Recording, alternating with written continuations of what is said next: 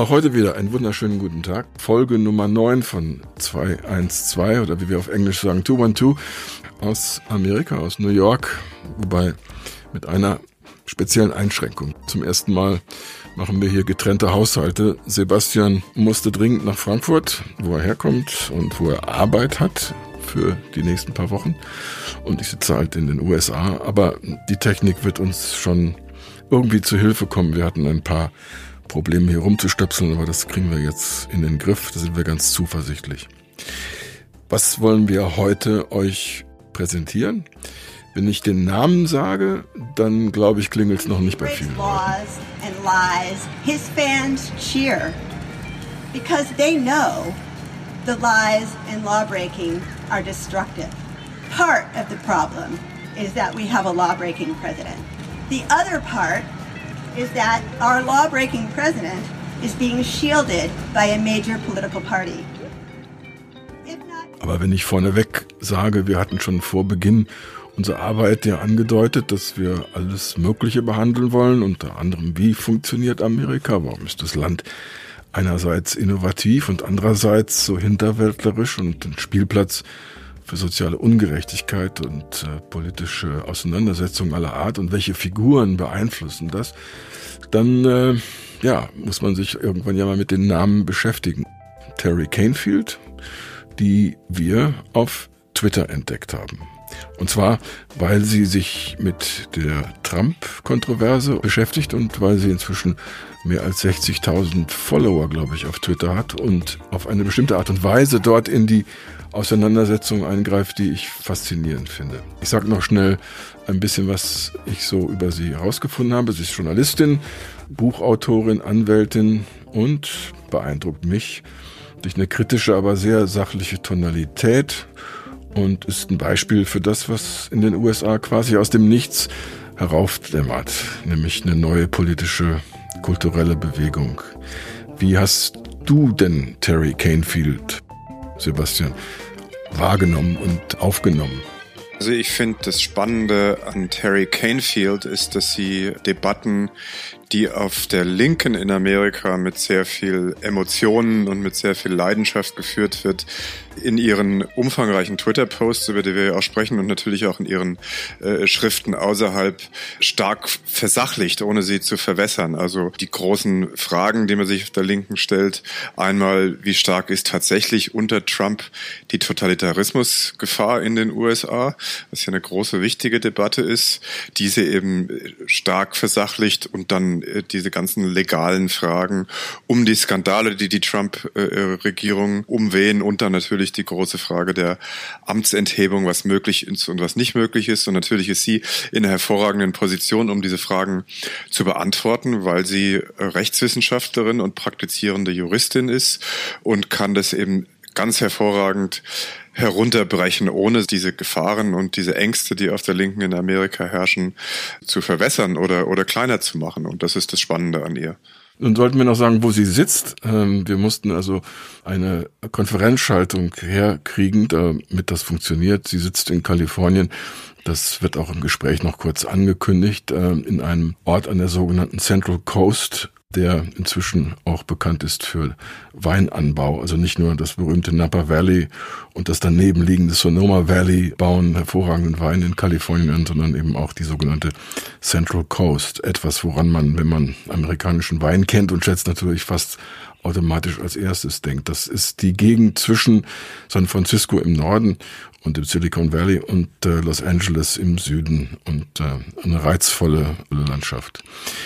Das ist also mein Beitrag zum Einstieg. Ansonsten habe ich das Gefühl, wir können einfach loslegen. Es sei denn, wir sollten vielleicht nach vorneweg, Sebastian, irgendwas ankündigen oder verraten. Nee, ich denke, wir steigen ein. Sie hat ja sehr viel zu erzählen. ja, das stimmt. Hi. Hi, Terry. I think I'm here. It's a miracle. All three of us are online. Hi, nice to meet you. Yeah, but you can hear me. Yes, I just want to make sure.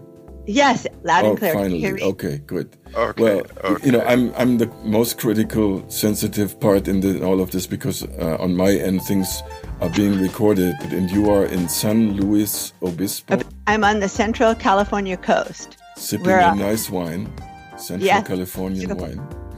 Sie sind in San Luis Obispo und trinken ein nettes Glas Wein. Wir sollten uns vielleicht vorstellen. That would be great. That would be fine. Go ahead. Uh, Wir sind beides etablierte Journalisten und arbeiten für unterschiedliche deutsche Medien, haben jetzt mit Podcasts angefangen und zwar mit unterschiedlichen Themen.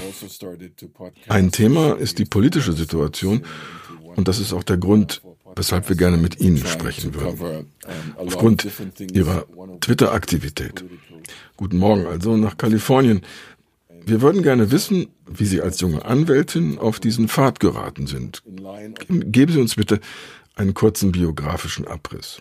Very short version. Um, I was a I was an author before I went to law school. So I had been publishing before I went to law school. I went to law school primarily as a writing credential. I initially thought of doing legal journalism and then I Ich habe geschrieben, ehe ich Jura studiert habe. Damals wollte ich als Journalistin vor allem über juristische Themen schreiben. Als Anwältin habe ich mittellose Menschen vor Gericht vertreten und zwar ausschließlich vor der Berufungsinstanz. Ich habe noch nie für jemanden gearbeitet, der es sich leisten konnte, einen Anwalt zu bezahlen. Parallel habe ich Bücher geschrieben, die jüngsten in einer Serie, die sich The Making of America nennt. Darin beschäftige ich mich mit den Ursprüngen des amerikanischen Verfassungsrechts und zwar im Fokus auf die wichtigen Personen, eine Herangehensweise, um Geschichte nachvollziehbarer zu machen. Angefangen habe ich mit dieser Serie im Jahr vor den Präsidentschaftswahlen 2016. Das Zielpublikum sind junge Leser, damit sie die Verfassung und unsere Geschichte ein wenig besser verstehen. Weil ich mich damit beschäftigt habe, war ich in der Lage, in der Wahl von Donald Trump eine Parallele zu Andrew Jackson zu sehen, der 1828 zum Präsidenten gewählt wurde. Und dann habe ich angefangen, auf Twitter diese sogenannten Threads zu schreiben. Aber ich hatte keine Ahnung davon, welchen Zuspruch ich dort erhalten würde.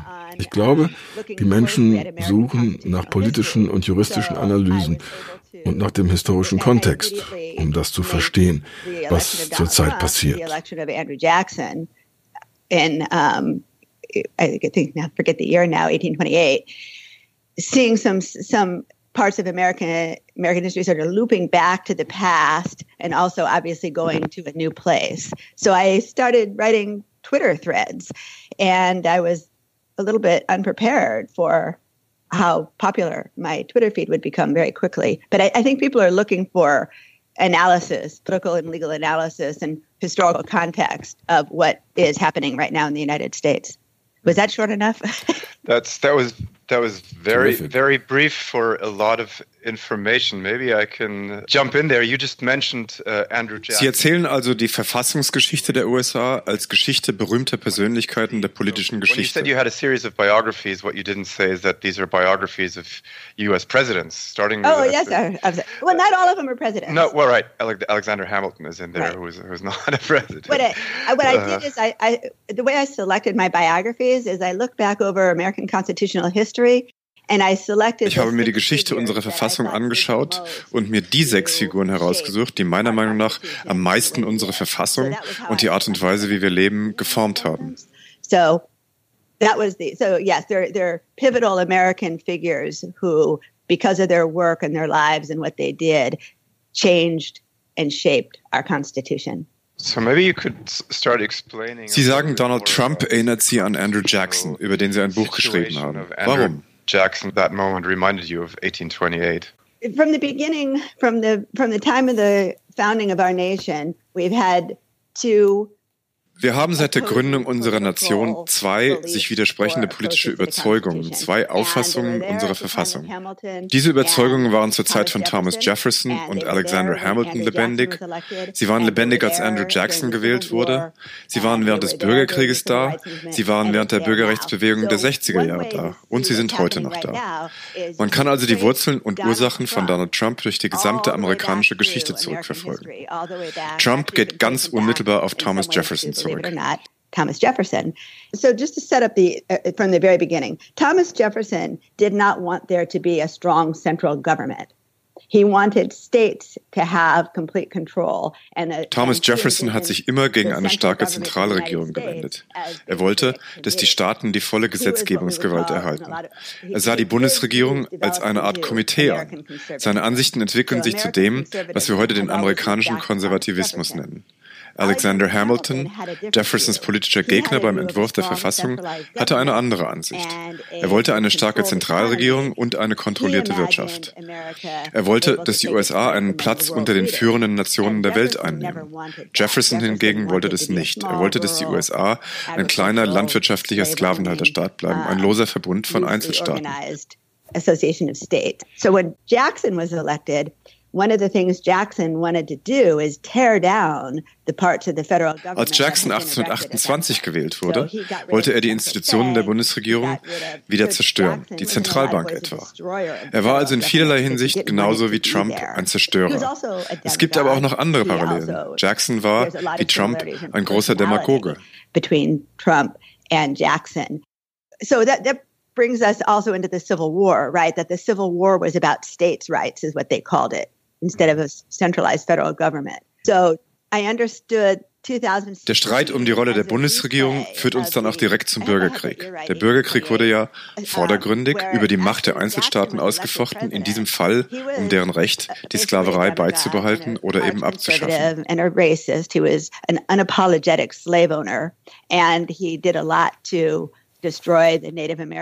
Jackson war ein Erzkonservativer, ein Sklavenhalter ohne Scham, ein also, Massenmörder an den Ureinwohnern. Also Sein politischer Gegner, und auch hierin liegt eine starke Parallele zu 2016, war ein hochintellektueller, liberaler Außenminister, ganz wie Hillary Clinton. Jacksons anti-intellektuelle, populistische Kampagne war der von Donald Trump ganz ähnlich. belittling the intellectualism, sort of a populist campaign was very similar to what Donald Trump did. Als ich am Morgen des 19. November 2016 aufwachte, hatte ich deshalb das ganz komische Gefühl, als sei gerade Andrew Jackson gewählt worden. Natürlich wusste ich damals nicht, was ich heute weiß. Das Ausmaß von Trumps Verbindung zu Russland etwa. Aber es gibt eine ganz starke rückwärtsgewandte Komponente bei Donald Trump. Er steht in einer sehr starken amerikanischen Tradition. Er ist gar nicht wirklich eine Überraschung.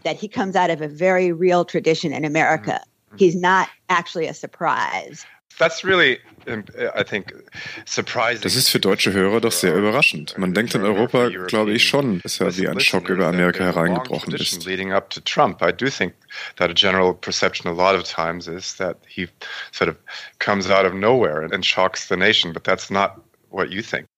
There's two sides of it too. That at the same time, Donald Trump has introduced something that we haven't seen in this country for about 150 years. I mean, or 100 years. The Republican Party has always run on a wink, wink at the nationalists. They've Naja, die Sache hat zwei Seiten. Donald Trump hat natürlich auch etwas eingeführt, was wir in diesem Land seit etwa 150 Jahren nicht mehr gesehen haben. Die Republikaner haben immer den Nationalisten den Hof gemacht. Das geht auf Nixon und Reagan zurück. Die weißen Nationalisten der Ku Klux Klan, die man als erste faschistische Organisation der Welt bezeichnen kann, waren immer Teil der konservativen Bewegung. Aber sie standen am Rand. Ich erinnere mich an die Wahl von 1980. Ich war damals im College und habe als Freiwillige gearbeitet gearbeitet. Ich erinnere mich an die Libertarier und daran, dass ich gedacht habe, das sind Extremisten, Verrückte. Was 2016 passiert ist, ist, dass der rechte Flügel, die Außenseiter, die Verrückten die Republikanische Partei übernommen haben. Wenn man zurückschaut, konnte man das natürlich nicht vorhersehen. right-wing fringe kooks. So the other thing that happened in 2016, and you could see it coming once you look back, was the right wing fringe element of the Republican Party took over the party. You're mentioning the Republican Party.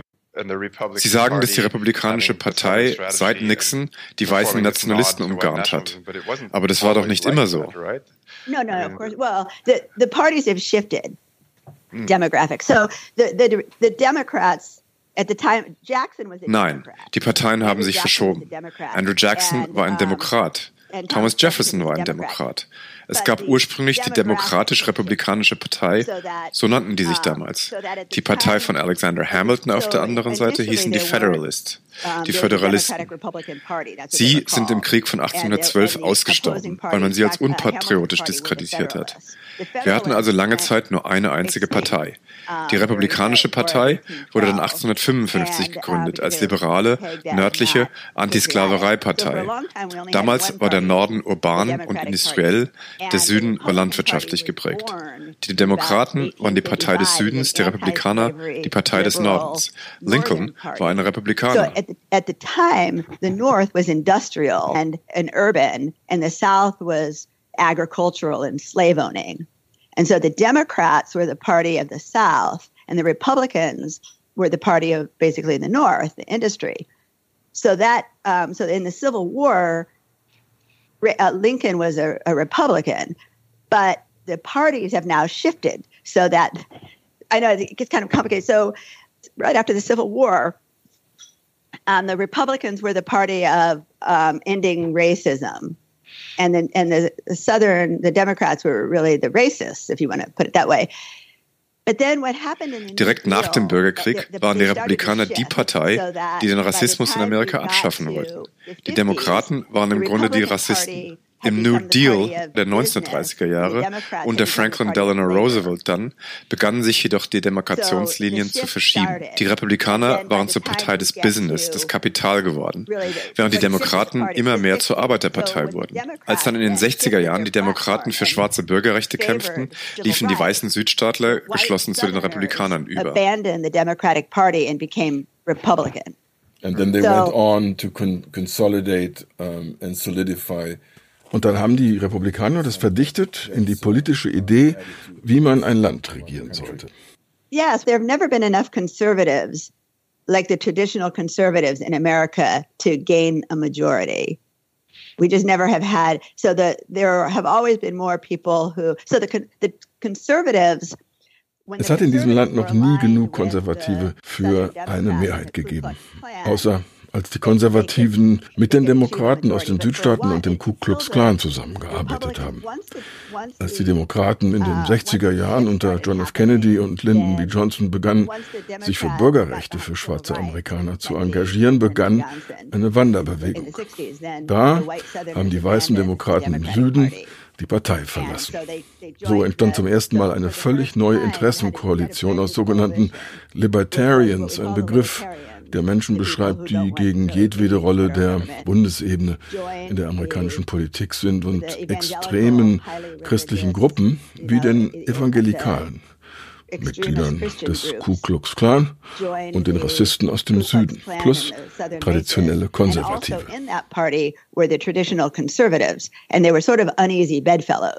Is it fair to say, or is it too simplistic, that the success of the Republican Party Ist es zu vereinfacht zu sagen, dass der Erfolg der Republikanischen Partei seit uh, Ronald Reagan darauf beruht, dass sie den Rassismus im Süden ausbeutet? There's no doubt about it. They would not have had a majority.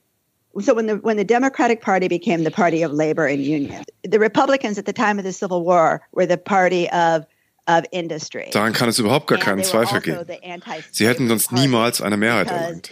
Während des Bürgerkriegs waren die Republikaner die Partei der Industrie, aber auch die Partei, die sich gegen die Sklaverei gewandt hat. Die freie Wirtschaft mag keine Sklaverei, das passt nicht zusammen. Als die Sklaverei abgeschafft wurde, gab es dann einen Split in der Republikanischen Partei. Man konnte sich nicht entscheiden, ob man auf der Seite der Unternehmer oder auf der Seite der Arbeiter steht. Man schlug sich schließlich auf die Seite der Unternehmer. Nachdem sich die Demokraten im Norden an die Seite der Arbeiter gestellt hatten, konnten die Konservativen dann einfach keine Mehrheit mehr erlangen. Then, um, then the conservatives could never have achieved a majority. There just aren't enough. It's really not easy to simplify things that deserve a very es ist nicht einfach ein komplexes politisches Szenario zu versimpeln. Tatsächlich aber zeigen Sie mit Ihren Tweets, wie man so etwas hinbekommen kann, indem man die Gedanken in sogenannten Threads aneinanderreiht.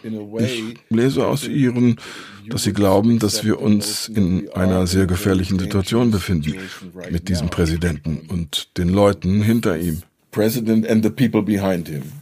Absolutely. We are in a very dangerous position. And I, I think eh, there's no question about it. We have a, we have lots of problems in the United States right now. We have a couple of, uh, Keine Frage. Wir befinden uns in einer gefährlichen Position. Aber wir haben viele Probleme, die für eine Krise verantwortlich sind. Das erste seit Ronald Reagan ist die Einkommensungleichheit zwischen Reich und Arm größer geworden. Das ist gefährlich. Wir hatten das schon einmal in der Zeit der sogenannten Robber Barons, den ersten Oligarchen des Industriezeitalters mit wenigen Reichen und einer Mehrheit der Bevölkerung, die in Armut lebt. Die Gesetze, die in den 30er Jahren im Rahmen des sogenannten New Deal beschlossen wurden, haben zum ersten Mal in der Geschichte der Vereinigten Staaten eine starke Mittelklasse entstehen lassen. Seit Reagan mit den Steuersenkungen für Reiche und anderen Maßnahmen ist erneut dieses gefährliche Maß an Ungleichheit entstanden. Es ist ein sehr großes Land, deshalb sieht man nicht unbedingt die Gebiete, in denen eine enorme Armut herrscht. Aber den Effekt auf die Demokratie kann man durchaus erkennen. Denn wenn zu wenige Menschen zu viel am Reichtum einer Gesellschaft kontrollieren, sind sie, die wenigen, in der Lage, das Wahlverhalten zu beeinflussen. But obviously, when we have a huge income inequality, democracy is in danger. Because if a few people control too much of the money, then it's really not possible for somebody who's sitting on bazillions of dollars to have the same vote as but somebody at, else. Yeah. But at the same time, we are believers in the institutions. Trotzdem glauben wir an die Fähigkeit der vorhandenen, jahrhundertealten politischen Institutionen, uns aus schwierigen Phasen herauszuhelfen denn der Bürgerkrieg, der für das Ende der Sklaverei steht, der New Deal, die Bürgerrechtsgesetzgebung in den 60er Jahren, das sind alles Beispiele dafür, wie eine Mehrheit der Amerikaner einen nachhaltigen positiven Einfluss haben konnte. Nichtsdestotrotz machen sie sich Sorgen. Right now, I think you are concerned, no? Oh, I'm very concerned. I think that right now, if um, if people don't take this seriously, then we could be in for a regime change. But I do think people are taking it seriously. Ich mache mir große Sorgen. Wenn wir das, was gerade passiert, nicht ernst nehmen, droht eine Änderung unseres Regierungssystems. Trump zerstört. Er ist eine menschliche Abrissbirne. Er will alle Aufgaben der Bundesregierung wieder abschaffen, die in den letzten 100 Jahren seit der Zeit der Oligarchen installiert wurden. Aber noch glaube ich, dass der Widerstand der Institutionen stark genug ist. Ich stimme Nancy Pelosi zu, die gesagt hat, wir können Trump noch anderthalb Jahre aushalten, aber eine zweite Amtsperiode werden wir nicht überleben. I agree with Nancy Pelosi, who said that we can survive Trump for another year and a half, but we hmm. won't survive another term. Just this morning, he, he was, or yesterday, he was threatening that his constituency. Gerade heute Morgen hat er ja damit gedroht, dass seine Wähler eine dritte Amtsperiode fördern werden.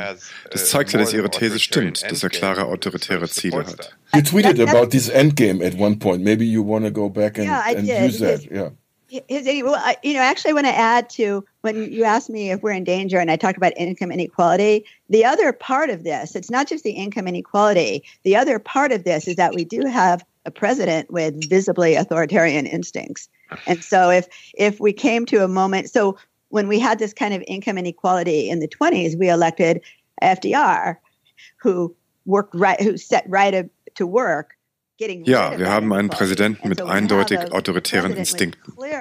Als wir in den 20er Jahren eine enorme soziale Ungleichheit hatten, haben wir FDR gewählt. Er hat sofort damit angefangen, die Ungleichheit zu beseitigen. Trump tut das Gegenteil.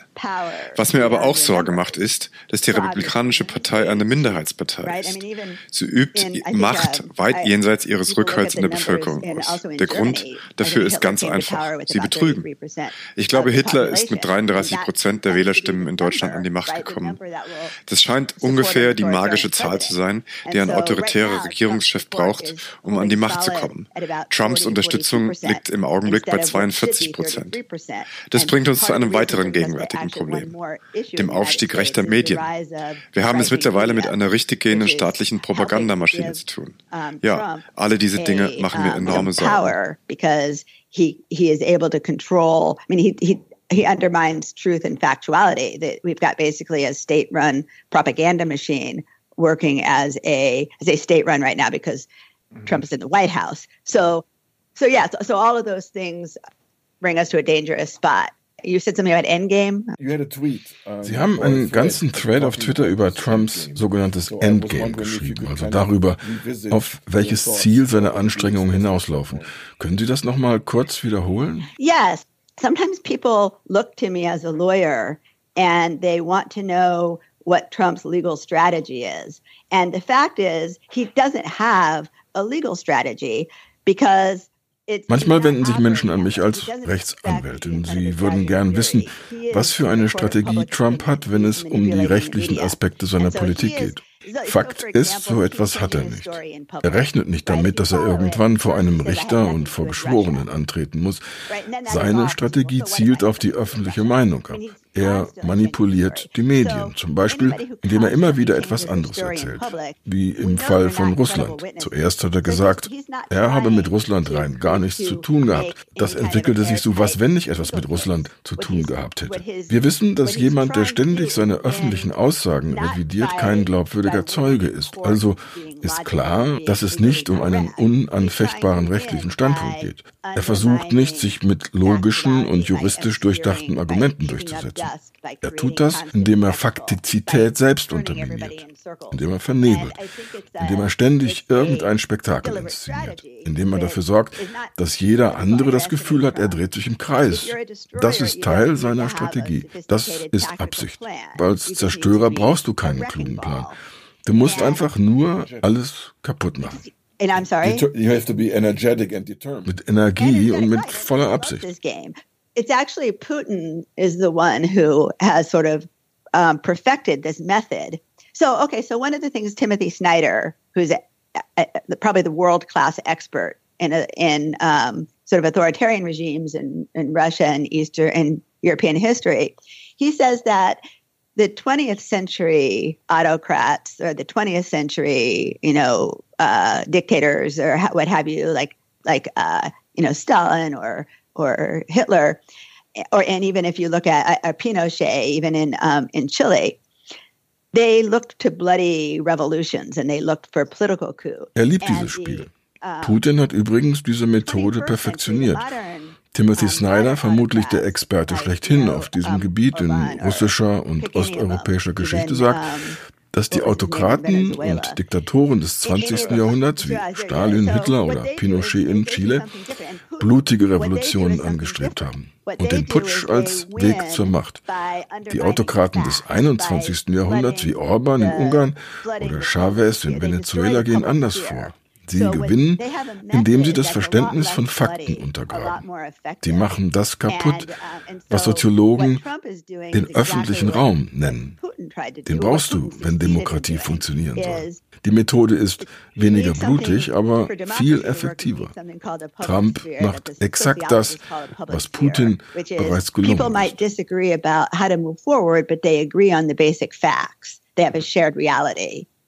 And so, one way to undermine democracy and create an autocracy is instead of coming in with guns and tanks, you work at destroying that public sphere I don't know if you uh, read or heard of Kurt Anderson's book How America Went Insane and he sort of describes this. Der Journalist Kurt Anderson hat in seinem Buch How America Lost Its Mind im vergangenen Jahr den Prozess beschrieben, wie in den USA der vergangenen 50 Jahre jegliches Vertrauen in die Wahrheit nach und nach untergraben wurde.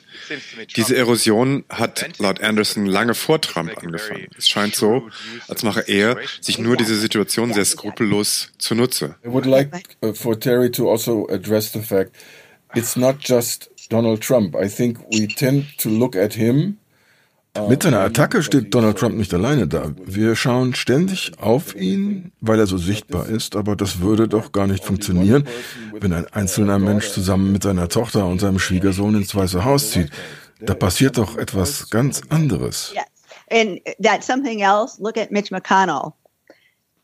The, none of this would, the, the reason the problem we have in the United States isn't just that we have a basically a law-breaking demagogue in the White House. Ja, schauen Sie sich Mitch McConnell an, den Parteiführer der Republikaner im Senat in Washington. Das Problem ist nicht nur, dass wir einen Demagogen im Weißen Haus haben, der die Gesetze bricht. Das Problem ist, dass dieser Demagoge abgeschirmt und unterstützt wird. Und zwar von einer großen Partei. Das kann man gar nicht mit dem Fall Richard Nixon vergleichen. Als der in Schwierigkeiten kam, waren die Parteien noch nicht so strukturiert wie heute. Der Ku Klux Klan fühlte sich noch immer in der Demokratischen Partei zu Hause. Und es gab noch nicht diese intensive Polarisierung. Right, there's no doubt about that. And and also eh, right that the he, he's being supported by the Republicans for their own reasons. They but yes, ex- exactly. Because hmm. I'm rambling, but yes, the answer is yes. I'm, I'd just like to get back to this undermining of factuality as a totalitarian Ich möchte noch einmal auf die Unterminierung der Fakten zurückkommen, die Sie vorhin angesprochen haben. Sie haben in einem Essay darüber geschrieben, wie diese Verunsicherung dazu dient, die Öffentlichkeit von einer autoritären Figur abhängig zu machen. Er ist dann der Einzige, der noch Orientierung bietet. Could you elaborate on that mechanism a little bit and explain that? Because I think that's very interesting. I think that's another component. So it's, it's all complicated, but it comes down to the same um, uh, uh, the same sort of create spectacle and crisis and undermine factuality. So when Das ist eine weitere Komponente. Es geht darum, Spektakel zu inszenieren, Krisen zu inszenieren und damit jegliche Faktizität auszuschalten. Ich zitiere noch einmal Timothy Snyder. Was er sagt ist, dass ein demokratietreuer Anführer immer darum bemüht ist, das Land voranzubringen. Bei einem autoritären Herrscher ist es anders. Er will gar keine Politik machen, die seiner Wählerschaft zugutekommt. Er will nur Chaos anrichten und dafür sorgen, dass sich alle im Kreis drehen.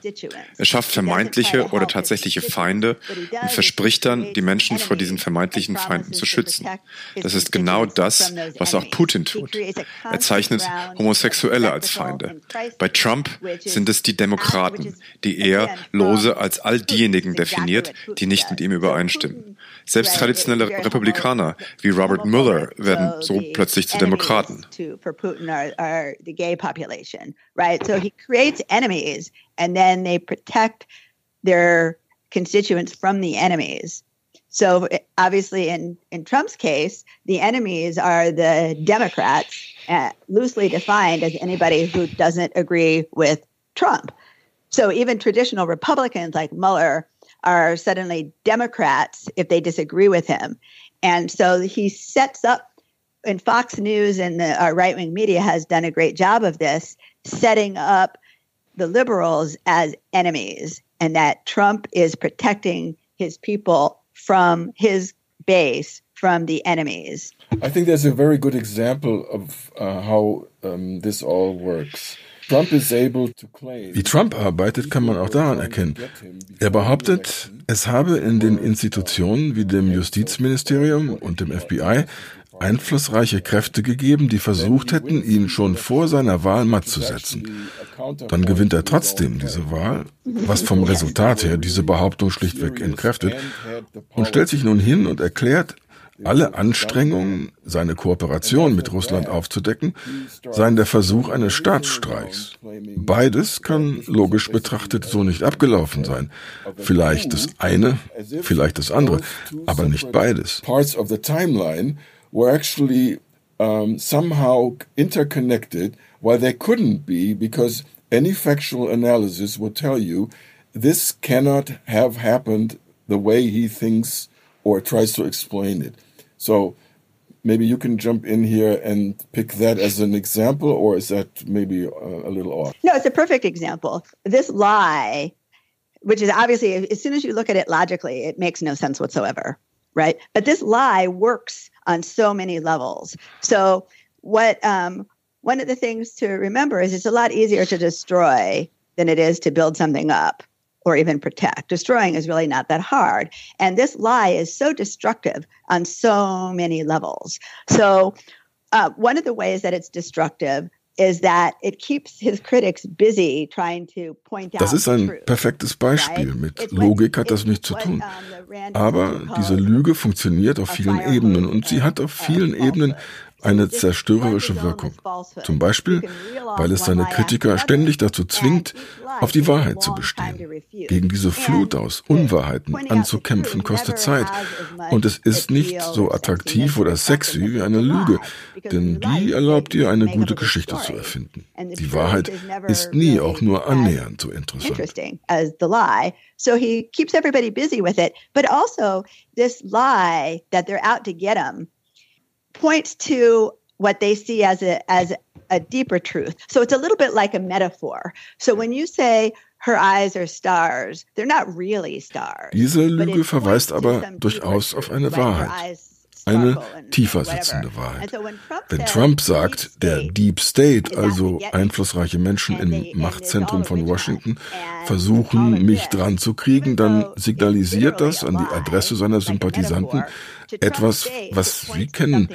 Auch sie fühlen sich wie Opfer der Gesellschaft. Opfer von riesigen anonymen Kräften, die ihr Amerika, ihre Identität als weiße Amerikaner und ihr Geschichtsverständnis bedroht. Sie glauben, dass die Linksliberalen und die Demokraten und der Machtapparat aus Ministerien und Behörden dazu da ist, sie zu frustrieren. Wenn Trump also sagt, er sei das Opfer einer Hexenjagd, auch wenn das eine Lüge ist, beziehen es seine Anhänger dennoch auch auf sich selbst. Für sie ist das die Wahrheit. To frustrate them. They believe that. So when he says it's all a witch hunt, even though it's literally a lie, there's a way that that lie speaks to something that his supporters see as truth. You talk about this sort of strong strand of white nationalism in American history, in American social and cultural history. So, I mean, for a lot of people, this thought Sie sprechen über die wirkmächtige Tradition des weißen Nationalismus in den USA. Für viele Leute ist der Gedanke, dass sich in den USA ein nationalistisches, totalitäres Regime etablieren könnte, noch immer unfassbar. Ist dieser Gedanke für Sie als Historikerin auch ein Schock oder halten Sie das schon für länger möglich? Uh, okay, so this is exactly what did we have in 1850?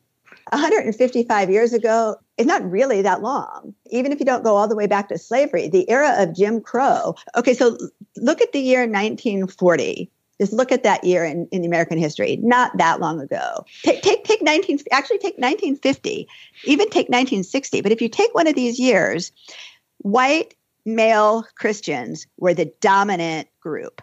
They dominated the universities, they were the CEOs Gehen wir doch einmal zurück in das Jahr 1950. Da waren weiße männliche Christen die dominante Gruppe in der amerikanischen Gesellschaft. Sie haben die Universitäten regiert, sie haben die Wirtschaft gesteuert, sie haben sämtliche Politiker gestellt. So lange, bis um 1955 alles zu explodieren begann. Damals gab es die Entscheidung des obersten Bundesgerichts, die Schulen zu desegregieren. Diese Entscheidung war radikal. Sie hat uns dorthin gebracht, wo wir heute sind. Sobald man Schwarze in Schulen zulässt, muss man sie überall zulassen. Und so gab es eine ganz starke Reaktion. Man könnte äh, argumentieren, dass wir heute noch immer im Zeichen dieser Reaktion leben. And Mitch McConnell, they, they remember that year. They remember that time. And so in 1950, white Christian males were the dominant political group. There was nothing challenging their dominance. And then in 1955, 1954, which year was that? 54, 55, we had Brown v. Board of Education. That's a which, Supreme Court decision. Yeah, Supreme Court decision in 19, I'm forgetting, I can't believe I'm forgetting 54, 55, somewhere right there. Um, we had a Supreme Court decision that declared racial segregation illegal.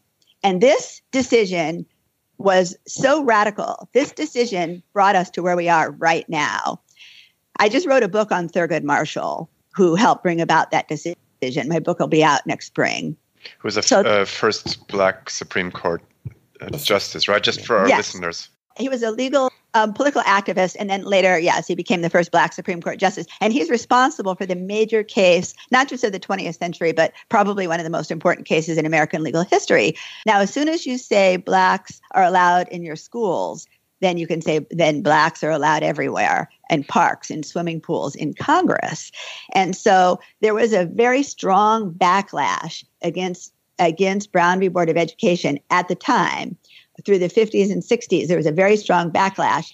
And arguably, we're still riding that backlash. So if you if you look at white nationalism, if you equate that with the Nazis, if you say Nazi equals Wenn man weißen Nationalismus mit Nazis gleichsetzt, dann kann man sagen, das hat in der amerikanischen Gesellschaft nur marginal eine Rolle gespielt. Wenn man aber überlegt, dass die Gesellschaft noch vor 70 Jahren fest in der Hand weißer Männer lag, dann ergibt sich ein ganz anderes Bild. Keine gesellschaftliche Gruppe gibt jemals ihre Macht kampflos auf. no ethnic dominant group gives up their dominance without a fight. One thing that, that you know comes to mind is that the way you're describing America Sie beschreiben die amerikanische Geschichte auf eine ganz andere Art und Weise, als man es in den Schulbüchern zu lesen bekommt. Zwingt Donald Trump Amerika auch dazu, seine Geschichte ganz neu zu betrachten? Also its history in a radical way. I'll tell you how history. Oh, right, it was a shock. 2016 was a shock because of how history was taught. And I'm guilty of teaching history a certain way. And I'll tell you how history was taught, which is what makes Donald Trump a shock. History was taught that we had the bad guys who were the slave owners and we had the bad guys who tried to segregate schools and the good guys were always fighting against the bad guys and the good guys keep winning. So, for example, Susan B. Anthony overcomes, right? Thurgood Marshall overcomes. And um, we have you know, the heroes taught in school are Harriet, 2016 war genau wegen der Art und Weise, wie wir bislang Geschichte unterrichtet haben, ein Schock. Bislang wurde Geschichte so unterrichtet, dass es hier die Bösen gab, die Sklaven hielten und die Rassentrennung wollten und dort die Guten, die sich gegen all das zur Wehr gesetzt haben und es am Ende die Guten immer gewinnen. Susan B. Anthony gewinnt. Thurgood Marshall gewinnt. Wir hören in der Schule von Helden wie Harriet Tubman, die Sklaven in die Freiheit führt. Die amerikanische Geschichte wird als konstant konstant expandierender Sinn dessen unterrichtet, auf wen alles die Verfassung angewendet wird. Zur Zeit von Alexander Hamilton galt der erste Satz der Verfassung We the People nur für reiche weiße Männer. Dann haben wir das für Schwarze geöffnet und für Ureinwohner. Wenn ich also auf die amerikanische Geschichte zurückgeschaut habe, habe ich nur steten Fortschritt gesehen. Unter Obama haben wir davon gesprochen, die vollen Bürgerrechte auf Transsexuelle anzuwenden. Wir haben alle gedacht, das geht immer so weiter. Aber dann kam 2000 2016 und wir mussten begreifen, dass der Feind, der schon immer da war, immer noch da ist. Die Republikanische Partei von Trump und Fox News ist genau der gleiche Feind, gegen den die große Reformerin Susan B. Anthony vor 150 Jahren schon angekämpft hat. But then once I see it, I say this is this is the same enemy we've always had. So the the what I call the Trump Fox GOP is the same enemy that Susan B. Anthony was up against. A question that kind of uh, fits into this. Because when you started talking about um, Brown versus Sie haben darüber gesprochen, wie die Entscheidung des obersten Gerichts Brown vs. Board of Education das Ende der Rassentrennung eingeleitet hat. Ich denke aber, dass man ebenfalls erwähnen muss, wenn man die gegenwärtige Situation verstehen will, dass 2008 ein Afroamerikaner zum Präsidenten gewählt wurde, Barack Obama. Eine Wahl, die Hochgefühl und Stolz produzierte und eine massive Reaktion des weißen Amerikas, denn dass ein schwarzer Politiker acht Jahre lang das Land repräsentieren konnte, damit sind viele nicht zurechtgekommen. because I think it operates as a backlash to that very obvious fact that America could be racially um, in, a, in a good place. I think you cannot tell the story without mentioning the presidency of Barack Obama. I agree with that. And actually, I just wanted to tell you that Brown v. Board was 1954, and the reason I got it mixed up with 55 is that's actually when the bus strike, when all when everything sort of when the social things exploded. But yeah, right, right at that like year. Little Rock was that Little Rock or was that was a little later. Okay. But the um, but 55, no, 55. The first thing that happened was the Montgomery bus strike. Yeah. Okay. So so anyway, okay. So back to I completely. You're completely right that it can't, and that's why when you tie it back, you know, when you say that the enemy we're up against right now is the enemy in the sense of Ich sehe das auch so. Brown versus Board of Education wurde 1954 entschieden, nicht 1955. 1955 war das Jahr, in dem der Busboykott in Montgomery in Alabama stattfand, der Protest gegen Rassentrennung. Wenn jemand wie Donald Trump versucht, ein autokratisches System zu installieren und darüber redet, das Land in eine Zeit zurückzudrehen, die 150 Jahre zurückliegt, ist das teilweise auf diese Reaktion zurückzuführen. Schauen Sie sich die extremen, weißen, evangelikalen Christen an. Sie haben das Gefühl, dass sie etwas verlieren, das Amerika, in dem sie aufgewachsen sind, dass man ihnen das wegnimmt, das andere ins Land drängen. Ein Land, in dem es immer mehr Menschen mit dunkler Hautfarbe gibt. Das macht ihnen Angst. Vielleicht kennen Sie ja diese Fernsehserien, die im ländlichen Amerika spielten, die äh, in denen die Hausfrau nicht arbeitet, mit schwarzen Figuren, die bestenfalls Dienstpersonal waren. Als Obama Präsident wurde, wuchs sich das zu einer Krise aus. Ich dachte, nur für Rechte am Rande des politischen Spektrums. Offensichtlich nicht. Trump hat sich einen politischen Namen mit diesem Birther-Thema gemacht. the right wing fringe elements. It created a crisis because this is not the America that they knew. And so I don't think there's any doubt. In fact, we saw the rumblings of it, right? That Trump made his political name, you know, as a presidential candidate through birtherism. Sie sollten das vielleicht kurz erläutern. Explain shortly what, what that is, birtherism. Birtherism is this um, theory that this lie Birtherism ist diese Theorie, diese Lüge, dass Barack Obama nicht in den USA zur Welt gekommen ist. Und wenn jemand nicht in den Vereinigten Staaten geboren ist, so sagt die Verfassung, kann er nicht Präsident werden. Jemand, der eingewandert und Staatsbürger geworden ist, kann zwar andere Ämter übernehmen, Gouverneur, Senator, aber nicht Präsident. Uh, Timothy Snyder says that the idea that Obama was born outside of the United States originated on Russian television. And that shortly after it, it was showing on Russian television, Donald Trump picked it up. So, whether it was Donald Trump's own idea or whether he Nach Ansicht von Timothy Snyder ist diese Theorie, dass Obama nicht in den USA geboren wurde, zum ersten Mal im russischen Fernsehen aufgetaucht. Kurz danach wurde dies von Donald Trump aufgegriffen. Egal, ob es seine eigene Idee war, ob er es von den Russen übernommen hat, er verlangte, dass Obama eine Geburtsurkunde vorlegt. Das hat Obama getan. Aber auch danach dürfte die Mehrheit der Republikaner geglaubt haben, dass er insgeheim ein Muslim ist, ein Muslim ist und nicht in den USA geboren wurde. Viele von uns haben einfach nur darüber gelacht. Auch Obama hat sich amüsiert und nach der Vorlage der Geburtsurkunde den Witz gerissen. Jetzt können wir uns wieder wichtigen Dingen zuwenden.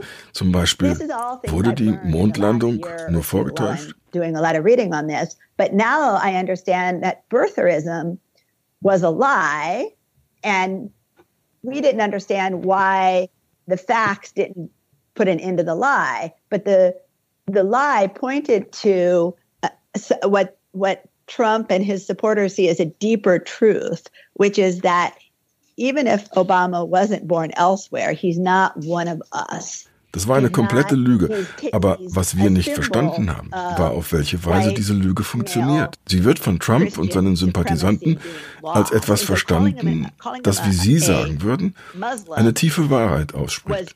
Dass Obama nicht einer von uns sein kann. Selbst wenn er tatsächlich in Honolulu geboren wurde, wie seine Geburtsurkunde dokumentiert. Es war erfolgreich. Trump konnte viele Amerikaner davon überzeugen. Zu einem bestimmten Zeitpunkt waren das die Hälfte aller Republikaner. You know, how how it is that you manipulate lies, and also how successful it was that Trump was able to convince a very, very, very large number of people. I think I can't remember what the statistics were now, but I think at some point, like more than half of the Republican Party believed, truly believed, they might still believe it. Could I get back to that question of the writing of American history for just a second? You said that the, you know, you formerly believed in this kind of teleological trajectory of American history of ever expanding equality, and and you've become more pessimistic about it. I, I, think, uh, and we have in public discourse now, we have like this Afro-pessimism. Ich möchte noch einmal zur Geschichtsauffassung seit Donald Trump zurückkommen.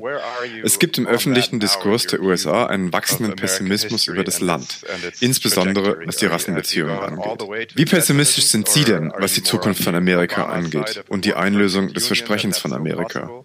Well, I wouldn't even use the word pessimist. I would say that this, as you phrase it, sort of teleological projection of American history that we're on this constantly expanding, you know, sense of what's going to happen. I don't think that that was optimistic. I think it was just wrong. It took for granted, it, it was an incorrect view of how history works, that history doesn't follow a, a, a, a progression. And history the future takes the shape because of things we do now that we the idea that it's just going to continue to get Ich möchte mich nicht als Pessimistin bezeichnen. Ich finde nur, dass die Geschichtsschreibung die Geschichte als unaufhaltsamen Fortschritt beschreibt, schlicht falsch war. Der Gedanke, dass die Dinge einfach immer besser werden, ist nicht realistisch. Das würde ja heißen, dass wir völlig passiv sind und dass die Dinge sich von ganz alleine entwickeln. Das stimmt nicht. Wir treffen Entscheidungen, die Folgen haben. Unsere Demokratie ist ständig in Gefahr. Es gibt immer 33 Prozent, die Demokratie nicht mögen. Es gibt immer undemokratische Persönlichkeiten. Ich würde also nicht sagen, dass ich vom Optimisten zum Pessimisten geworden bin. Ich glaube eher, dass mein Denken falsch war. Ich glaube heute, dass jede Generation aufs Neue die Arbeit der Demokratie verrichten muss. Wenn man glaubt, dass die Geschichte von alleine in eine bestimmte Richtung voranschreitet, sagt man doch auch, dass man unwichtig ist. Wir müssen in jeder Generation Susan B. Anthony sein. Die Auffassung, dass man Rechte, die unsere Vorgänger erkämpft haben, ererbt, ist genauso schlecht wie der Gedanke, dass ich nichts zur Gesellschaft beitragen muss, weil ich reich geboren worden bin. So läuft's nicht. Es gibt immer Kräfte, welche die Demokratie bedrohen. 2016 war ein Warnschuss. Wir dürfen nicht einschlafen. Das Boot fährt nicht automatisch immer weiter geradeaus. Wir müssen rudern, sonst erleben wir eine Überraschung. No, no, no, no. The faulty thinking was that we inherited democracy, therefore, we don't have to do anything. It's just going to continue. The reality is that there are always forces working against it, and that 2016 was a wake up call that if you go to sleep and if you think that the boat is just going forward and you don't even have to row, then you're going to be surprised. But let me ask you something um, for people like Sebastian and me who have lived here for quite some time and have uh, pretty much a good understanding of how things in America tend to work, or if they don't work, why they don't work, or what could be done to help improve things. So we're basically part of a tradition of German journalists who like to explain how the country works. One of the simple parts of it is mobilizing people, grassroots. Sebastian und ich haben lange genug in Amerika gelebt, um zu verstehen, was in diesem Land funktioniert, was nicht und wie man das verbessern kann. Wir repräsentieren eine Tradition unter deutschen Journalisten, die das Land aus einer Reihe von Gründen zu schätzen wissen. Eine besondere gesellschaftliche Dimension der Vereinigten Staaten konnte man seit der Wahl von Trump sehen, dass Menschen auf die Straße gehen, und zwar zu Millionen, und dass politische Aktionen, die an der Basis beginnen, etwas in Bewegung setzen können. Sie, Terry, stehen für eine andere besondere Facette, die sehr intellektuelle Auseinandersetzung mit komplizierten Rechtsfragen und mit dem Rechtswesen, das komplex ist und aus einer Reihe von Schichten besteht. Für ein ausländisches Publikum ist das allerdings ziemlich schwer nachzuvollziehen. Wir können jetzt hier nicht unseren Zuhörern das ganze System erklären, aber eines wäre sicher wichtig. Viele Debatten beziehen sich auf den Wortlaut der Verfassung und ihre Zusatzartikel, genannt Amendments, aber es ist mindestens ebenso wichtig zu verstehen, dass die Interpretation dieser Verfassung zu einem Großteil von den in mehr als 200 Jahren ergangenen Entscheidungen des Supreme Court bestimmt wird, den sogenannten Präzedenzentscheidungen. talk about the fact that this country has a constitution and this constitution has been in place for over 200 years. The legal understanding of how to apply what the Constitution says and what it means has turned into a history of court decisions. And those court decisions seem to me, and you correct me if I'm wrong, to be almost more important than the paper and the words that the Constitution um, is, is written, because we don't live by amendments. We live by the precedents that courts' decisions have brought to us. But help me out. What do I need okay, to understand me, okay, about the American way in this in this regard? Okay, actually, there's a two part answer. So I want to say both parts. So if I get myself lost in my explanation, I remember to come back. Um, the first part is um, the case law versus what you're talking about versus the Constitution, and the second part is I think that what we're what we're really I think I can simplify it. I can take it. You're right. The Amer- America has a very very complicated legal system. Let me put it in different words. Let's say that what matters to whether or not a democracy is going to survive is the strength of the institutions. I'm going to talk about institutions. So let just to take a quick comparison again with Germany in the 30s. When, um, and I'm not Meine Antwort hat zwei Teile. Der erste ist das sogenannte Fallrecht, das weniger von den Gesetzen und der Verfassung lebt, als von den richterlichen Entscheidungen konkreter Fälle. Der zweite ist, und den kann man abkürzen, Amerika hat ein sehr kompliziertes Rechtswesen. Ich würde das gerne anders betrachten. Ob eine Demokratie überlebt, hängt von der Stärke der Institutionen ab. Lassen Sie mich das mit Deutschland in den 30er Jahren vergleichen, obwohl ich kein Experte bin, was diese Periode betrifft. Sagen Sie mir also bitte, wenn ich etwas falsch darstelle. Als die Nazis an die Macht kamen, gab es Demokratie noch nicht sehr lange. Die Menschen waren daran gewöhnt, dass es einen Herrscher gab und nicht diese Vielfalt. Ein noch besseres Beispiel ist Russland, das zuerst jahrhundertelang einen Zaren hatte, dann Stalinismus. 1992 als die russische Föderation aus der Taufe gehoben wurde, gab es keine etablierten Institutionen. Es gab keine Geschichte, keine Tradition. Es war nicht schwer für Putin und seine Genossen, das zu zerschlagen. Das war alles zu neu. Das hatte keine Geschichte, auf die man sich beziehen konnte. Ja, wir in Amerika haben 200 Jahre Fallrecht, aber was wir auch haben, und das ist wichtiger, sind unsere demokratischen Institutionen. Dinge, an die wir uns gewöhnt haben, die Teil der Strukturen geworden sind. Die lässt man nicht so einfach los, denn sie sind tief verwurzelt. They're not easy to let go of because they're so deeply entrenched. Let me give you an example of one. An example of one is the independence of prosecutors. So, in autocratic societies, the autocrat gets to decide who is prosecuted and who is investigated. And what the United States did a very long time ago was separate out the Ich gebe Ihnen mal ein Beispiel. Die Unabhängigkeit von Staatsanwälten. In autokratischen Gesellschaften entscheidet der Autokrat, wer angeklagt wird und gegen wen Ermittlungen angestrengt werden. Die hat man in den Vereinigten Staaten vor sehr langer Zeit aus dem Verantwortungsbereich von gewählten Politikern herausgelöst. Und sie verfügen eine Menge an Macht. Und das sage ich hier als Anwalt, der seine Karriere damit zugebracht hat, Menschen in Berufungsverfahren gegen solche Staatsanwälte zu verteidigen. Sie sind es gewohnt, Macht auszuüben und sie besitzen Entscheidungsfreiheit. Sie sind es nicht gewohnt, gesagt zu bekommen, wen sie vor Gericht stellen. Das zu ändern ist schwer, auch für Trump um, regulatory agencies that don't go back as far. But w- what the regulatory agencies, they're part of the federal government, tr- technically under Trump, ebenso unabhängig, obwohl theoretisch unter dem Präsidenten im System installiert sind, also die Bundesbehörden, die auf die Einhaltung von Gesetzen achten. Auch das ist ein Schutzmechanismus gegen Autokraten. Der Präsident kontrolliert nicht das FBI oder die CIA. Es hat die Mitarbeiter dort geschockt, dass Trump so etwas versucht. Also halten sie dagegen. So we have such a strong tradition of this that goes back so far that it's not that easy for Trump to batter things down. So the the big pink elephant in the room for the for the left and for Democrats in America right now, of course, is is impeachment, and there are these strategical debates on the left whether it's a, it's a smart thing to do or not to do. Uh, Der rosarote Elefant im Raum für die Opposition in den USA ist derzeit die Amtsenthebung Trumps.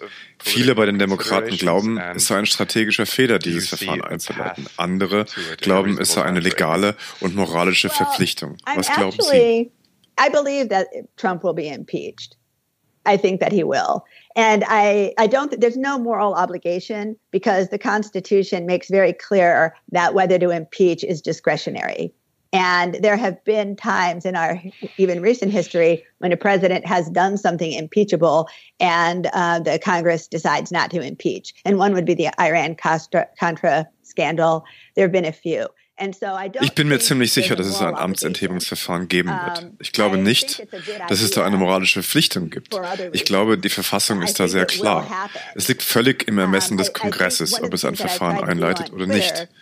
Es gab in der jüngeren Vergangenheit zahlreiche Beispiele dafür, dass der Kongress sich dagegen entschieden hat, während des Iran-Contra-Skandals etwa. Ich glaube aber, dass es durchaus eine gute Idee ist, das Verfahren einzuleiten. What's going to happen? We've only had three impeachments in our entire history. And we're in a different kind of situation. And there are definite dangers to impeachment. There are definite dangers because we are sitting on a powder keg right now. Die Debatten um die Amtsenthebung kreisen im Augenblick darum, was das für Folgen haben wird. Tatsache ist aber, dass kein Mensch diese Folgen absehen kann. Es gab dreimal in unserer Geschichte Amtsenthebungsverfahren und jedes Mal war der Ausgang anders. Ich glaube auch, dass es gehörige Risiken birgt. Wir sitzen heute auf einem Pulverfass. Dies sind keine normalen Zeiten. Mhm. Ich glaube allerdings auch, dass es Gefahren bergen würde, das Verfahren nicht einzuleiten.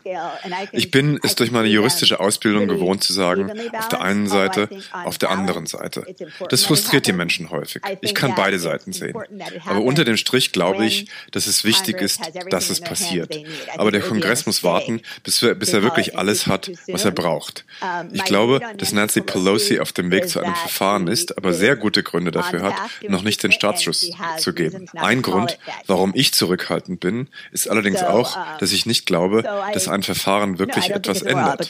Um, yes, I think on balance it's probably going to happen. Um, do I think it's going to change anything? I think that one of the reasons that I feel cautious about it is because there's not much, there's really no chance of removing Trump from office through impeachment. Because impeachment, I don't know if you want me to briefly tell you, tell people how it works, but impeachment. I, I think that would be great. Okay, so there's this complete misconception that impeachment means removal. It does not. The way the process works is the House of Representatives impeaches. And impeachment isn't something you wake up one morning and do. It's basically an accusation, but you can also take it, you also have your own full hearing. Es gibt diese falsche Vorstellung davon, ein Amtsenthebungsverfahren würde automatisch bedeuten, dass Trump sein Amt räumen muss. Das stimmt überhaupt nicht. Das Abgeordnetenhaus leitet das Verfahren ein. Es ist eine Art von Anschuldigung, mehr als eine Anklage. Der Kongress präsentiert Indizien dafür, dass der Präsident Verbrechen begangen hat. Die Verfassung sagt uns, dass das Repräsentantenhaus mit einer einfachen Mehrheit das Verfahren beschließen muss. Bis es zu dieser Abstimmung kommt, gibt es dann lange Anhörungen. Wenn es eine Mehrheit gibt, dann ist das Impeachment perfekt. Die nächste Stufe ist dann ein Prozess im Senat, angeführt von einem obersten Bundesrichter. Der Senat muss dann mit einer Mehrheit von zwei Dritteln das Impeachment bestätigen. Das ist eine sehr hohe Hürde. Die Autoren der Verfassung wollten aus gutem Grund, dass es nicht einfach ist. Für sie war die wahre Machtbegrenzung des Präsidenten nicht so sehr die Möglichkeit der Amtsenthebung, als die Begrenzung der Amtsperioden. Jeder, der glaubt, dass die Indizien gegen Trump zwei Drittel des Senats dazu bringen werden, gegen ihn zu stimmen, der passt nicht genau auf, was heutzutage passiert. Vor einem Jahr noch hatte ich gehofft, dass es passieren kann. Aber mittlerweile ist ja die Unterwanderung der Fakten so weit fortgeschritten, dass ich nicht mehr daran glaube. Ich glaube also, dass ein Amtsenthebungsverfahren mehr symbolisch wäre als alles andere. if there's a finding of guilt in the Senate, it must be by two thirds of the senators who then remove the president. It's it's a ridiculously high bar. Now the reason there's a high bar is because the fa- the founding the father the drafters of the Constitution did not want it too easy to remove a president for good reason. So instead of, so they made it very, very difficult. You have to really have bipartisan support for removal. Instead, what they did is gave term limits. So the way that, so the check on presidential power, they're not relying on removal. They're relying on there's an election coming up. So the the reality is anybody who thinks that the evidence is going to come out. It's going to be so strong against Trump that two thirds of the senators are going to vote to remove him. Anybody who thinks that really isn't paying close attention. And initially, about a year ago, I hoped that that, you know, my hope was that this would happen. But what I've seen since then is that no matter what evidence is out there, there's such a we have this undermining of factuality, right? That I don't believe at this point that any amount of evidence is going to get two thirds of the senators because it, the Republicans hold the Senate. Impeachment becomes more symbolic than anything else. And um, there's no question that Trump is going to use impeachment to paint himself as a victim, especially because the Senate's going to acquit him. Also, Können Sie noch etwas anderes ansprechen? Im Justizministerium wurde vor ein paar Jahren ein Gutachten erstellt, das besagt, dass man einen amtierenden Präsidenten, nicht mal einem eindeutig kriminellen Präsidenten auf Grundlage der Bundesgesetze den Prozess machen kann. Eine behördliche Entscheidung von enormer Tragweite, von der jedoch nichts in der Verfassung steht und eine Frage, die noch nie von einem Gericht erörtert, geschweige denn entschieden wurde. Um, uh, fantasy. I'm going to correct you on that. I'm going to correct you on that. I, I don't. Um, constitutional scholarship there's a good constitution okay so the the constitution gives you a way to remove the president. And the idea that you can d- indict and remove a president Die Verfassung bietet einen Weg, um einen Präsidenten aus dem Amt zu entfernen. Eine Amtsenthebung auf jedem anderen Weg halte ich für verfassungswidrig. Damit stehe ich nicht allein. Das sehen auch profilierte Verfassungsrechtler. Sie sollten nicht vergessen, wenn es so schwer ist, einen Präsidenten loszuwerden, wieso sollte irgendein Sheriff oder irgendein Staatsanwalt diese Macht erhalten. Ein Prozess gegen einen amtierenden Präsidenten, das sehen alle Verfassungsrechtler, so ist ausgeschlossen.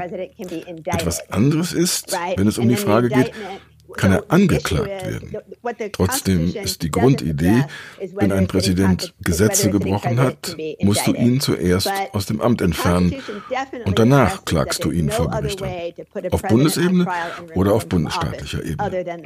Nehmen wir an, ein Staatsanwalt im Bundesstaat New York klagt diesen Präsidenten an und verlangt, dass er festgenommen wird. Das, so hat mir ein Jurist auf Twitter zu erklären versucht, würde automatisch dafür sorgen, dass ein anderer Artikel Artikel in der Verfassung zum Tragen käme, dass der Präsident nicht in der Lage ist, sein Amt auszuüben. Wenn das alles so einfach wäre, wäre Obama nicht länger als eine Woche Präsident geblieben. The president is indicted by the state of New York and arrested, that automatically makes him unfit for office. Well, I can tell you if it was that easy to remove a sitting president, Obama would have lasted a week. So, so I don't. So it's not a made up rule that the Constitution makes it really hard to remove a president on purpose. And going around the Constitution by saying that Joe Schmo, prosecutor in whatever state, can indict the president and put him on trial and put him in jail, then you then that gives that gives very that that gives a lot of power. Anybody can get rid of a president. Well, in other countries, um, this can be done by parliament. Just in Austria, we had the situation with these, uh, you know, re revelations about this right-wing guy. In anderen Ländern kann eine schlichte Abstimmung im Parlament für einen Wechsel an der Spitze sorgen, durch ein Misstrauensvotum wie neulich in Österreich oder wie es in Großbritannien Theresa May mit Erfolg abwehren konnte, ehe sie dann freiwillig zurücktrat. Das gibt es nicht in den USA. Who faced something like this in Great Britain. We uh, we don't have that in the United States. That's what you also right. said. It's really right. difficult. Right. And that's on purpose. That, that wasn't an accident. The framers of the Constitution didn't say we need two thirds of the Senate to remove by accident. Mit Absicht.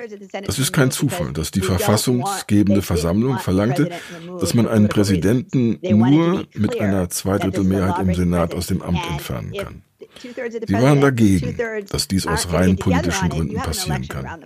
Sie haben verlangt, dass man nur so gegen einen Präsidenten vorgehen kann, der die Gesetze gebrochen hat. Darüber hinaus sind alle vier Jahre Wahlen. Wir haben kein parlamentarisches System. Und wenn es so einfach wäre, einen Mann wie Trump zu entfernen, machen die Republikaner bei der nächsten Gelegenheit das Gleiche. that we have. We have a president and we have a, Congress. And so the fact that it's hard to remove a president is um, it, it might be frustrating people who want to get rid of Trump, but I think it's very short sighted because if you do make it really, really, really easy to get rid of Trump, then you can bet the next time there's a Democratic president in office, the Republicans are going to get rid of him. I mean, they tried with with Clinton. I would like to um, also address how it is when you become. I don't know how to call you on Twitter. Um, I think it would sound a little weird if I say a Twitter uh, queen. I mean, somebody who, who really knows how to use the tool of social media in this particular way.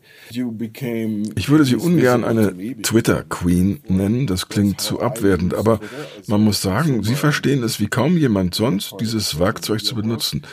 Twitter zu nutzen ist nicht ganz einfach. Es setzt enge Grenzen. Früher gab es für einzelne Textblöcke nur 140 Anschläge Platz. Jetzt sind es 280 Anschläge. Trotzdem braucht man oft mehr für seine Gedanken. Sie haben aus dieser Not eine Tugend gemacht. Sie schreiben sogenannte Threads und sind dafür bekannt, dass ihre Leser das gutheißen. Sie haben uns schon verraten, dass Schreiben ihre allererste Leidenschaft ist. Trotzdem ist es eine Kunst, sich auf diese Weise zu artikulieren. Wie ist es dazu gekommen? Number one, you must like that kind of writing. You told us about how you are a writer, but still, that's a that's a pretty special um, field.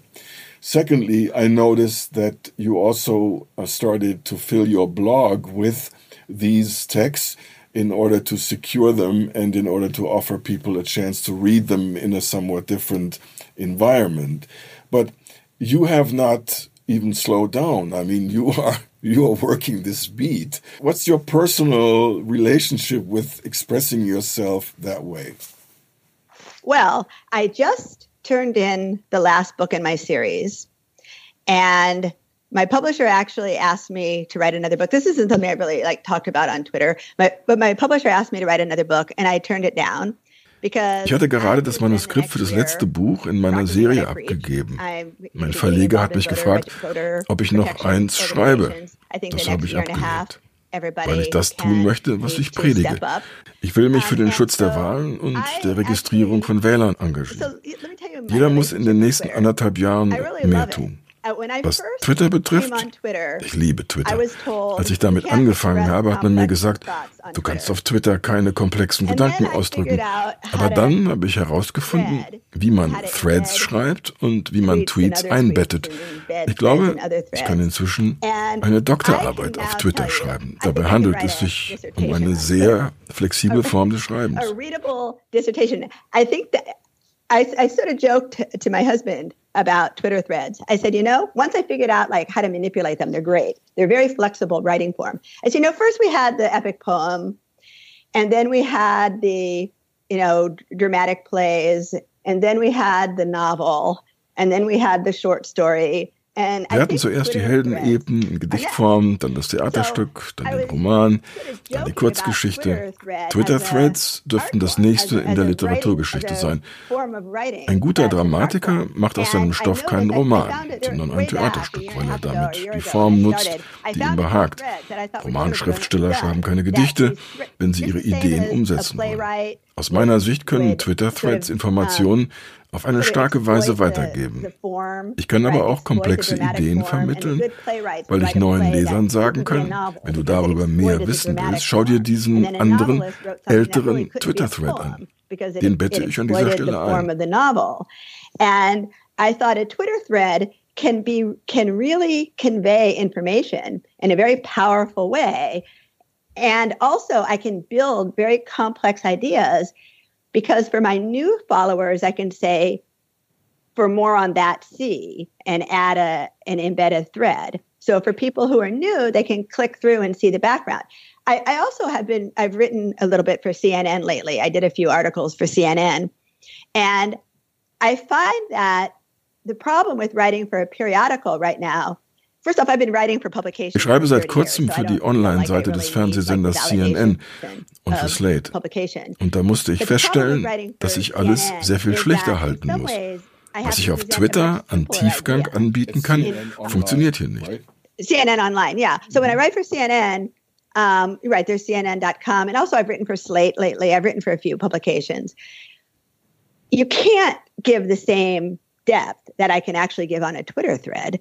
And the other thing that is that I'm, so it liberates really, you actually. Das muss befreiend sein. No doubt, liberates me. And not only that, but I've been publishing.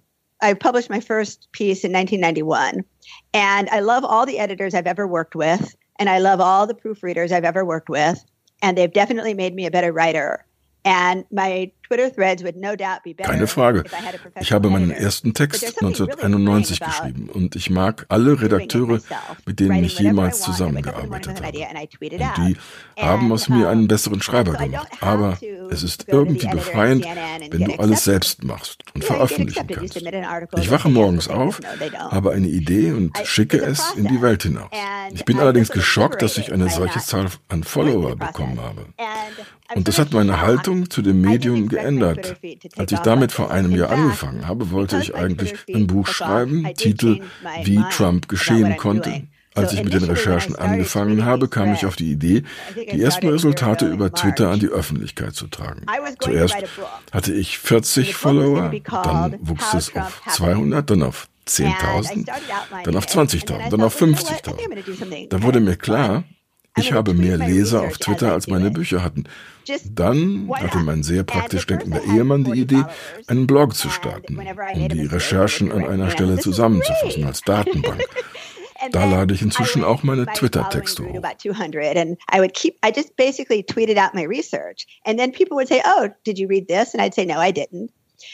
Oh. And so originally I was tweeting my research in order to write a book. And then I had 10,000 followers, and then I had 20,000 followers, and then I had 50,000 followers. And I realized I'm getting more readers on my Twitter threads than I think my books have ever gotten.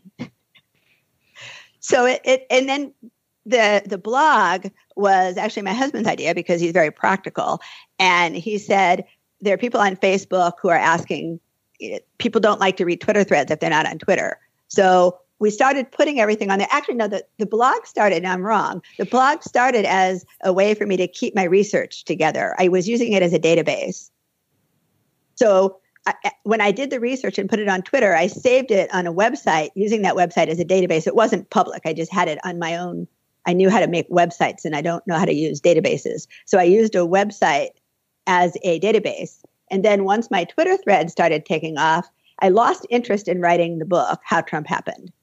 because I thought, who Sorry. cares anymore? Yeah, I just lost interest in writing the book because tweeting out my research was so much more satisfying.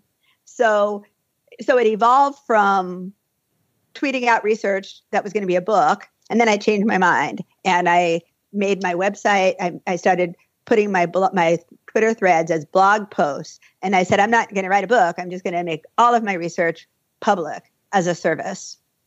Wenn man ihre Tonalität erlebt, kommt man zu dem Resultat, sie müssen der am wenigsten aggressive Mensch auf Twitter sein, dem ich folge. Wurden Sie mal von jemandem geblockt? Oh yeah, I'm blocked by people.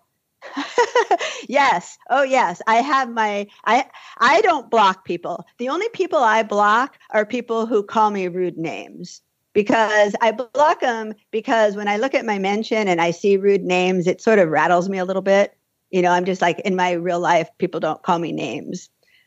So I block people if they call me, and usually oh ja, like you're, ich you're werde von Leuten geblockt. Kind of ich mache das nicht. Ich blocke nur solche Leute, die unhöflich sind und mich beleidigen.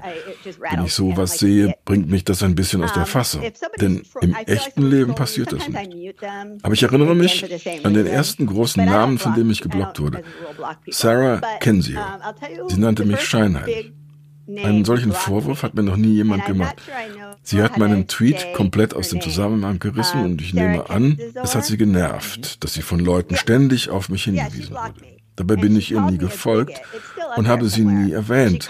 Wir haben allerdings eine fundamental andere Sichtweise. I can tell you the reason why um, I, have never been called a bigot either. You can find her tweet. I think if you search through her tweets, you can find her calling me a, a bigot. She took one of my tweets out of context. She took it totally out of context. She did a screenshot to make sure nobody could see the rest of the context. And she made me look like a bigot successfully. And she called me bigot and then she blocked me. There's another person who just blocked me two days ago, another big name. And you can find it, it's all there, although it's not in one conversation. Her name is Elizabeth McLaughlin. I think. She also has about 70,000 followers. She's got a, a very loyal following. Eine also andere Person ist Elizabeth McLaughlin. Sie hat eine sehr loyale Fangemeinde. Sie hat mich geblockt, nachdem sie mir erzählt hat, ich sei ein schlechter Rechtsanwalt. Sie hatte geschrieben, wir müssen Trump auf der Stelle mit allen erdenklichen rechtlichen Mitteln aus dem Amt entfernen. Ich wollte dazu mehr wissen, was für rechtliche Mittel sie meinte. Also habe ich gefragt, sehr respektvoll. Einige ihrer Follower haben mir dann versucht zu erklären, wie das funktionieren könne. Aber aus meiner Rechtskenntnis ist nichts davon möglich. Wie die Idee, seine Kinder festzunehmen und ihn damit unter Druck zu setzen, damit er zurücktritt. Not applicable. You know, they, yeah, not applicable. Like they, they amounted to extortion. Okay, let's arrest his children and then say that we'll hold his children under arrest until he resigns. Well, that's that's extortion. And that's not legal. Yeah, so yeah, extortion's illegal. Right, it's also not legal. Although of course it would try to be done in a way that doesn't look like extortion. Dann hat Elizabeth geschrieben, Staat New York muss ihn einfach nur festnehmen. Wenn das passiert, kann er das Amt nicht mehr ausüben und damit kommt ein Aspekt des 25. Zusatzartikels der Verfassung ins Spiel. Zitat, immer wenn der Vizepräsident und eine Mehrheit der Minister dem Präsidenten des Senats und dem Sprecher des Repräsentantenhauses eine schriftliche Erklärung übermitteln, dass der Präsident unfähig ist, ist, die Rechte und Pflichten seines Amtes auszuüben, übernimmt der Vizepräsident unverzüglich als kommissarischer Präsident. Ich habe dann geantwortet, was ich bereits in unserem Gespräch gesagt habe. Das geht nicht. Ihre Reaktion? Mich zu beschimpfen und mich zu blocken. But I don't really think there was a Twitter fight because I wasn't fighting. Right. It takes two to tango, right? It takes two. I think though that that um, what someone said this morning. Um, actually, I diese zwei Episoden werden von Leuten gerne als Twitter-Duelle bezeichnet. Das finde ich unpassend. Ich habe mich nicht duelliert. Sarah Kensador wants a dramatic, urgent response, and Terry Canfield wants a measured, um, careful response. And then one of my followers said, you know, as a marketing person, I can tell you that urgent and um, and dramatic kind of wins over careful and measured. Well, that might be, but careful and measured is more likely to save the republic. you brought up that you're going to be involved in voter protection for the for the next for the next year. And a half. Sie haben erwähnt, dass Sie sich in den nächsten Monaten dem Wählerschutz widmen wollen. Warum ist es bei der nächsten Wahl so wichtig? podcast doesn't get too long, but maybe you could tell us in a sort of compact way why that's so important in this, why that might be sort of the central issue for the next elections, voter protection. Well, the only way the Republicans are going to win is if they cheat. I get a lot of questions on Twitter, I think mostly from people abroad, asking me, well, can't Trump just like do something with the elections? And actually, one of the things that one of our democratic institutions is that demo, is that elections are held locally. So every community does its own polling and counts its own votes and transmits them to the state, and then each state Nun, die einzige Art und Weise, wie die Republikaner die nächste Wahl gewinnen können, ist, wenn sie betrügen. In den USA werden die Wahlen lokal organisiert. Jede Gemeinde zählt ihre eigenen Stimmen aus, jeder Wahlbezirk. Es gibt keine zentralisierte Stimmenauszählung. Die einzige Art und Weise zu betrügen ist es also, sich auf Distrikte zu konzentrieren, die entscheidend für das ganze Land sein können. Im Jahr 2016 habe ich deshalb als Beraterin für Hillary Clinton in Nevada Wählerschutz betrieben. 2018 habe ich ich das gleiche in Kalifornien getan. 2020 werde ich das wieder tun, und zwar in Georgia. Already I've set up a job for myself, an unpaid job, so it was easy to get. I set up a job for myself doing voter protection, the experience that I picked up doing voter protection for 2020. And in what locale? Well, I, Georgia. Georgia. Mm-hmm. I, I say I say that hesitantly because Georgia's a lot of people in Georgia aren't going to like the idea of a California. I, I, see myself doing more back office work with this. I'm not going to be visible. Thank you for explaining that. yeah. Well, thank you okay. so much for taking the time. And uh, thank you so much for actually being on Twitter and helping me understand so many things. Thank you so much. All right. Thank you. Until next time. Okay. Thanks a lot. All right. All right. Bye-bye. Thank you. Bye. Bye. Wie schon bei zwei anderen Folgen zuvor haben wir uns auch diesmal wieder Gedanken gemacht, ob es nicht spezielle Empfehlungen geben könnte, die man unseren Hörern mit auf den Weg geben kann, die ein bisschen zu dem Thema passen, das wir hier heute sehr ausführlich mit Terry Canefield, der Anwältin und, wie ich das sehr ungern sage, Twitter Queen, weil sie so erfolgreich auf Twitter ist, äh, geführt haben. Also, wenn man tiefer rein möchte in die Materie, Sebastian hat sich ein paar Gedanken gemacht, was man da am besten aufblättern sollte. Terry Canfield hat es uns ja sehr leicht gemacht. Sie hat also immer wieder Timothy Snyder erwähnt, der ähm, seit der Wahl Trumps Buchautor und als Intellektueller ganz äh, massiv und sehr glaubhaft und kompetent eben die Gefahr für die Demokratie durch Trump in Amerika anprangert. Er hat also direkt nach der Wahl von Donald Trump ein Pamphlet geschrieben. Das hieß On Tyranny, wo er sehr kompakt äh, irgendwie dargelegt hat, welche Merkmale des Faschismus und eines autoritären Regimes in Amerika schon zu beobachten äh, sind. Das ist eine riesige Strichliste. Zentral für sein Argument ist also das, worüber Terry Canfield eben auch äh, gesprochen hat, ist diese Unterminierung der Faktizität, dieses permanente Infragestellen eines gesellschaftlichen Konsenses darüber, was war und was wirklich ist, was eben einem autoritären Herrscher eine enorme Macht gibt. Und das hat Donald Trump ja gemeinsam mit Fox News zur Perfektion äh, praktiziert. Und dann hat ähm, Timothy Snyder mit einem Buch kurz danach nachgelegt, das breiter das Problem des Aufstiegs autoritärer Regime im 21. Jahrhundert ähm, untersucht.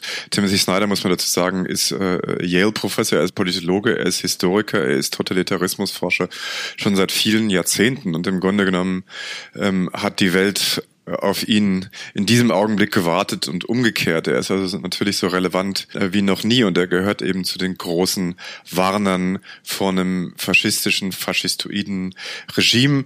Und ähm, was natürlich an ihm auch noch ganz wichtig ist, wovon Terry eben auch gesprochen hat, ist, dass er darlegt, dass natürlich ein totalitäres Regime im 21. Jahrhundert nicht so aussieht wie äh, Weimar 1933, sondern dass es andere Züge annimmt, dass es andere Formen annimmt, dass es schleichender passiert und dass wir das deswegen natürlich nicht minder auf der Hut sein müssen. Sowohl On Tyranny, diese Strichliste, als auch das nachfolgende Buch The Road to Unfreedom.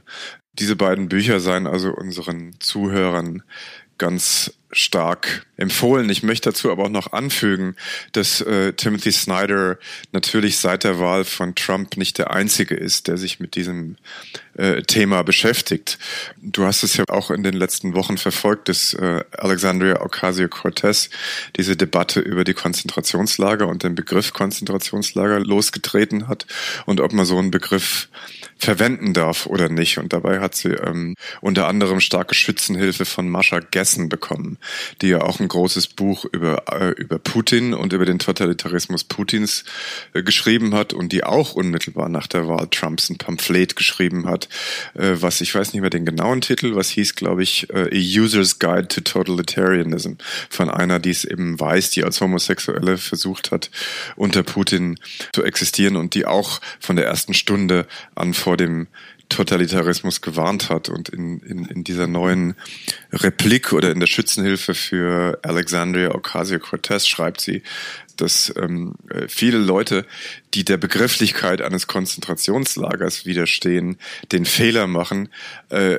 einfach äh, nicht zu glauben, was ist weil es in ihrem Weltbild nicht sein kann. Dass das ein Fehler ist, den viele von uns machen, den viele Zeitgenossen machen, weil sie einfach nicht wahrhaben wollen, was da passiert.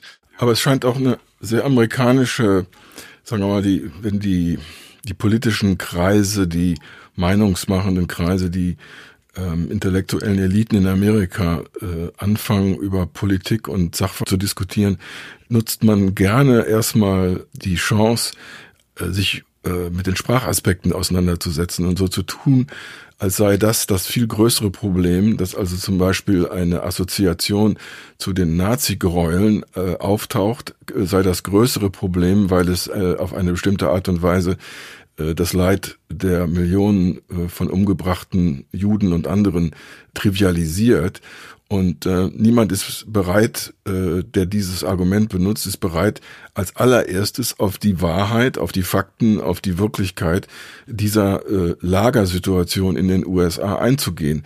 Man kann daraus nur Schlussfolgern, dass das ein Argument ist, um ähm, die Beschäftigung mit der Realität möglichst abzubiegen und äh, die Diskussion auf irgendeinen anderen Schauplatz zu verlagern. Darüber hat Terry Canfield ja auch gesprochen, als sie über ihre sich ändernde Geschichtsauffassung gesprochen haben, dass die Vereinigten Staaten sich eigentlich äh, bis vor ganz kurzem gegen Totalitarismus als immun begriffen haben, ja, und gar nicht äh, irgendwie diesen Gedanken zugelassen haben, dass es eben passieren kann. Aber im Zuge dieser Diskussion hat Amerika, und das ist vielleicht auch noch eine kleine Randbemerkung, eben Autoren und Intellektuelle wiederentdeckt, die also schon lange mit diesem Gedanken gespielt haben. Es gab also 1935 den Roman von äh, Sinclair Lewis, der hieß äh, It Can't Happen Here, der, der das durchspielt, dass ein populistischer äh, äh rechtsextremer Kandidat Präsident wird. Und dann gab es natürlich 2004 den Roman von Philip äh, Roth, A Plot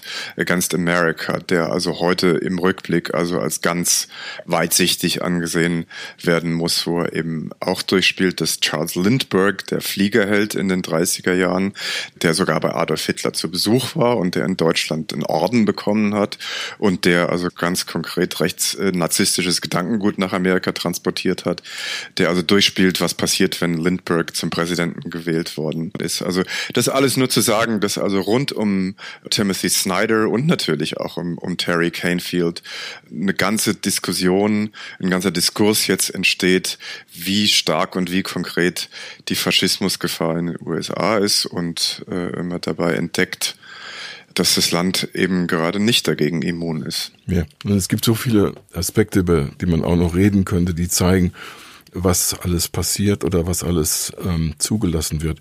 Also mir fällt spontan immer die Militarisierung der Polizei ein, die bei äh, ganz normalen politischen Demonstrationen, speziell von Minderheiten, wie etwa vor einer Weile in Ferguson, als die äh, Polizei mal wieder einen unbewaffneten Schwarzen umgebracht hat, oder einen Polizist, nicht die Polizei. Die Ausstattung der Polizei, die dann gegen die Demonstranten vorgeht, sieht aus wie aus einer ähm, militärischen Besatzungszone und ähm, ist also äh, als erstes schon mal Drohpotenzial gegenüber äh, welchem Widerstand auch immer. Und das Zweite ist, dass man natürlich oft äh, unterschätzt, dass äh, der Grad der Menschen, die in diesem Land bewaffnet sind und bereit sind, sich in milizartig äh, ja, einzuschalten, wahrscheinlich gar nicht so klein ist. Das ist zwar in den Medien nicht äh, so stark ab, wird nicht so stark abgebildet. Aber ähm, wenn man sich mit den Zahlen beschäftigt, wird man feststellen, dass es da ein enormes Potenzial gibt von Leuten, sich mit Gewalt in den politischen Prozessen einzumischen. Und die Gefahr wurde auch bisher eigentlich immer aus meiner Sicht eher ähm, ja, äh, verkleinert. Ich möchte gar noch ein Stückchen weitergehen, was, was man im Alltag eben ganz stark erlebt in den USA seit 2001. Das geht also auch vor Trump zurück. Diese, diese Uniformierung großer Teile der Bevölkerung. Ne? Dass es überall an jedem öffentlichen Gebäude, an jedem öffentlichen Raum äh, private Sicherheitsdienste äh, gibt, die einen rumkommandieren, wo einen als, als Europäer und gerade als Deutscher natürlich sofort die Alarmlampen angehen. Was aber Amerikaner, glaube ich, was also sind Dinge, die Amerikaner, glaube ich, bislang relativ klaglos hingenommen haben, weil einfach diese Sensibilität fehlte. Aber die wächst jetzt langsam. Gut, ähm, wir haben heute einen Bann gebrochen mit dieser neunten Folge. Wir haben nämlich zum ersten Mal eine Frau interviewt. Nicht, dass wir das wirklich so weitermachen wollen, also nur quasi von allen zehn Interviewpartnern, dass nur eine Frau eine Rolle spielt.